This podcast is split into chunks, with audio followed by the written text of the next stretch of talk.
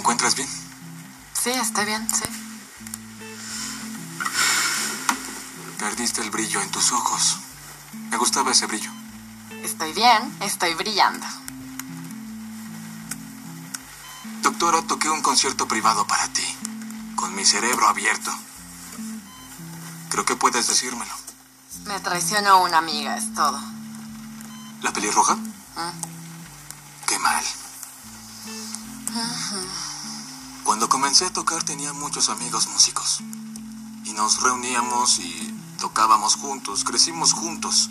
Luego empecé a conseguir trabajos, tuve mucho éxito y tenía a los fans y las chicas. Era fantástico, era todo lo que habíamos esperado. Era, era todo de lo que hablábamos y